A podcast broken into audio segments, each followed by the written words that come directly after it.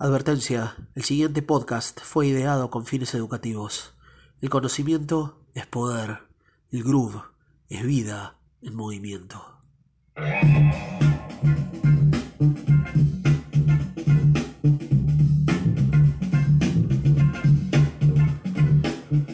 Buenos días, buenas tardes, buenas noches. Sean todos bienvenidos a la primera podcastinación dedicada a la historia, evolución, mensaje, legado y vigencia de la música bailable afroamericana a lo largo de este último medio siglo. Básicamente la consigna es compartir algo de la data que fui y voy encontrando en estos los sinuosos y misteriosos caminos del groove.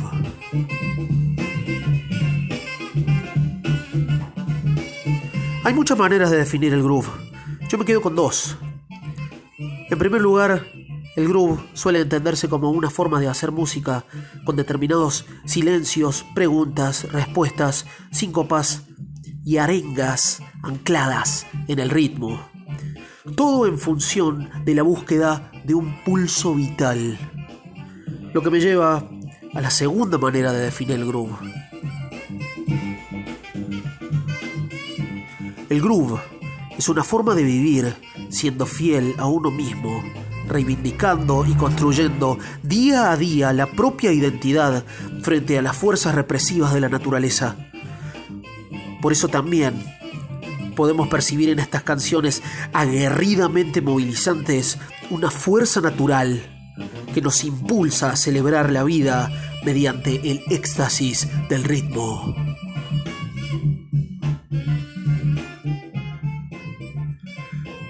Por eso vamos a estar compartiendo ciertas exquisiteces musicales y de las otras en este primer capítulo de cosas que llevan groove. Soy el Profe Soul, sigan tirando scroll, nos encontramos por allá abajo.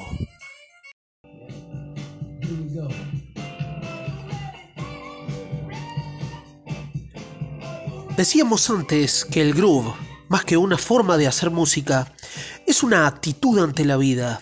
Esta afirmación es mucho más cierta que lo que podríamos imaginar, y es que en el principio de toda esta historia se encuentra la decisión de una sola persona de ser fiel a sí misma y avanzar rompiendo todos los límites, los propios y los ajenos, en la búsqueda de su verdadera identidad artística. Estoy hablando, claro está, del señor Ray Charles.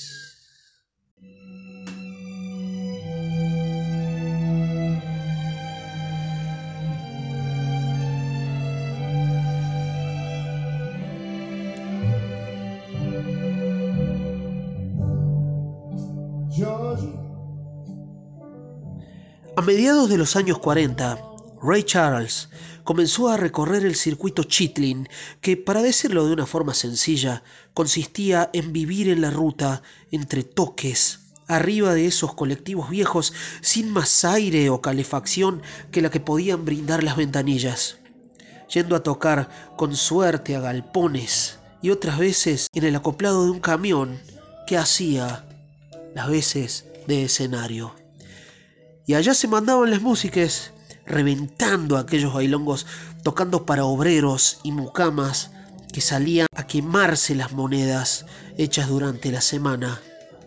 James Brown los veía divertirse en una noche lo mismo que sus patrones en un mes. En medio de toda esta movida y durante el auge del rhythm and blues, Ray acompañó y absorbió con una esponja la influencia de figuras como Louis Jordan y Ruth Brown, de los cuales vamos a estar hablando más adelante. Sin embargo, el interés de Charles pronto tocó un techo, lo que lo llevó al estancamiento, y si a eso le agregamos los embrollos propios de una incipiente adicción a la heroína, podrán imaginarse que era momento de arriesgar o abandonarse.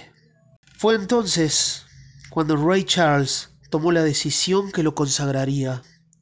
Apostó por su propia carrera solista, dejó el circuito Chitlin y fue por su propio camino. Y al hacerlo, hizo salir el soul.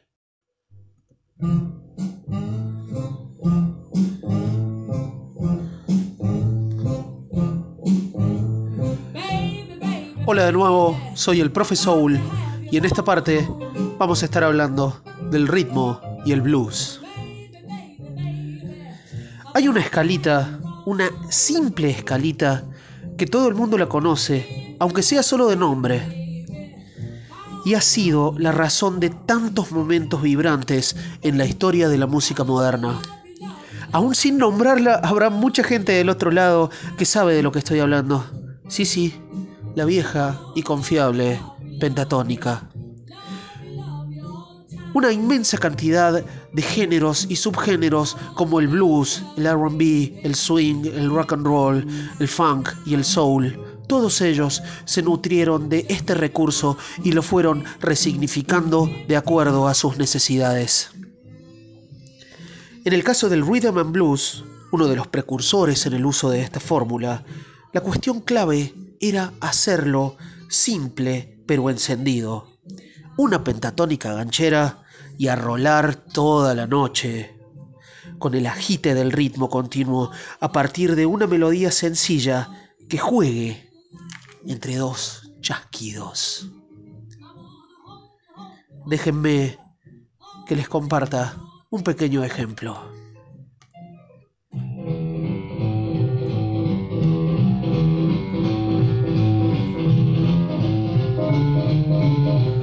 Toda la noche, toda la noche.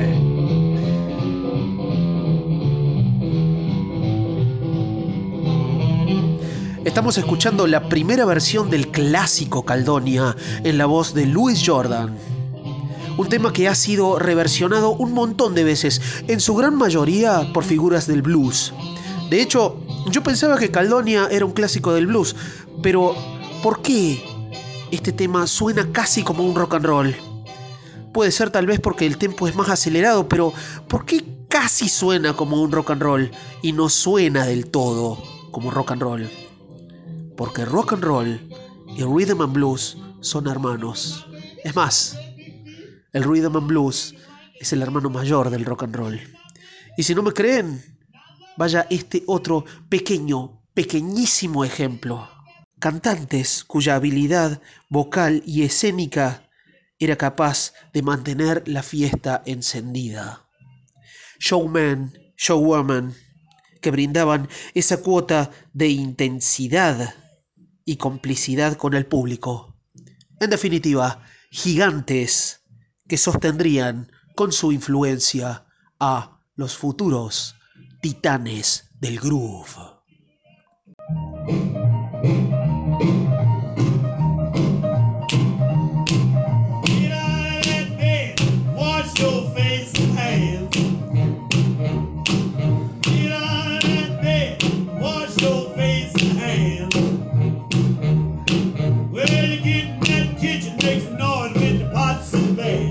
Suena en esta primera podcastinación otra tremenda pieza de artillería estallando en la voz de Big Joe Turner. El nombre de este tema es Shake, Rattle and Roll.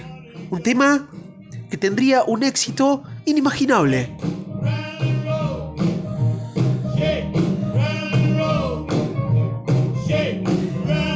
El éxito que logró Louis Jordan con esta canción se proyectó hasta límites insospechados y terminaría siendo clave para el surgimiento del rock and roll.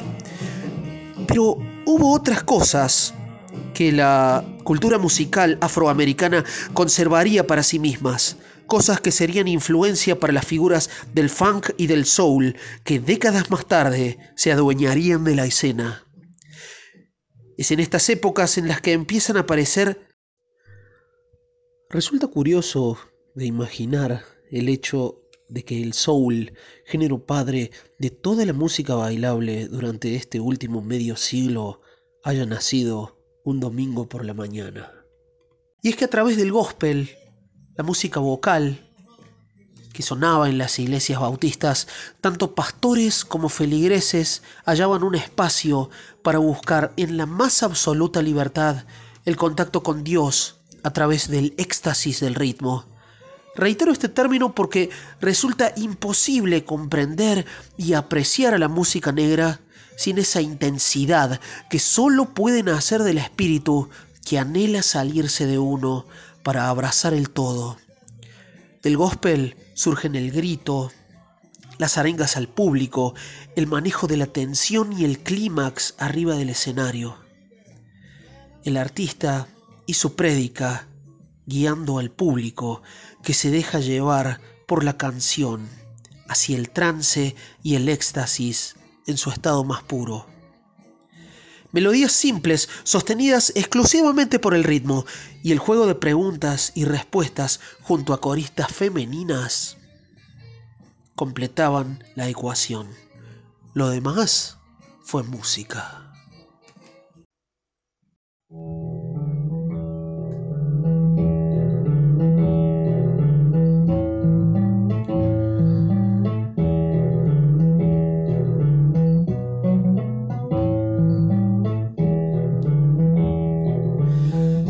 Definitiva, el soul nació de la cruza entre el rhythm and blues y el gospel. A partir de su aparición, la segregación musical entre géneros y público blanco o negro se hizo imposible de sostener. La gente quería bailar y las grandes audiencias estaban listas para escuchar el nuevo sonido y el mensaje de los que hasta entonces no tenían voz fue la primera victoria en una larga y encarnizada contienda por el logro de la igualdad entre las etnias, lucha que tuvo muchos sacrificios en la que se pagaron precios demasiado altos y que tuvo como soundtrack a la más maravillosa música. Soy el Profe Soul y me despido hasta el capítulo que viene.